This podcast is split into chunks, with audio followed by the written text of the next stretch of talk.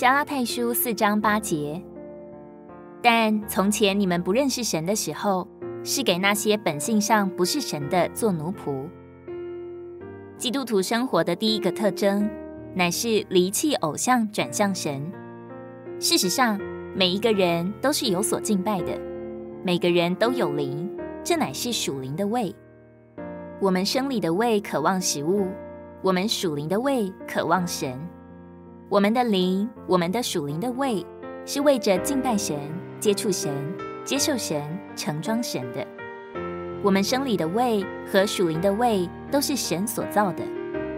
我们一天当中必须吃好几次，以满足我们生理的胃的饥饿。照样，我们每个人都有敬拜的对象，以满足他属灵的胃。灵的饥饿，为这缘故，所有的人都敬拜一些东西。但我们敬拜的是假神还是真神，又另当别论。我们在这里要指出的是，每一个人，包括无神论者，都敬拜一些东西。你知道无神论者敬拜什么吗？他们敬拜自己，因为他们是自己的神。还有些人敬拜教育、名声、地位，这些都是偶像。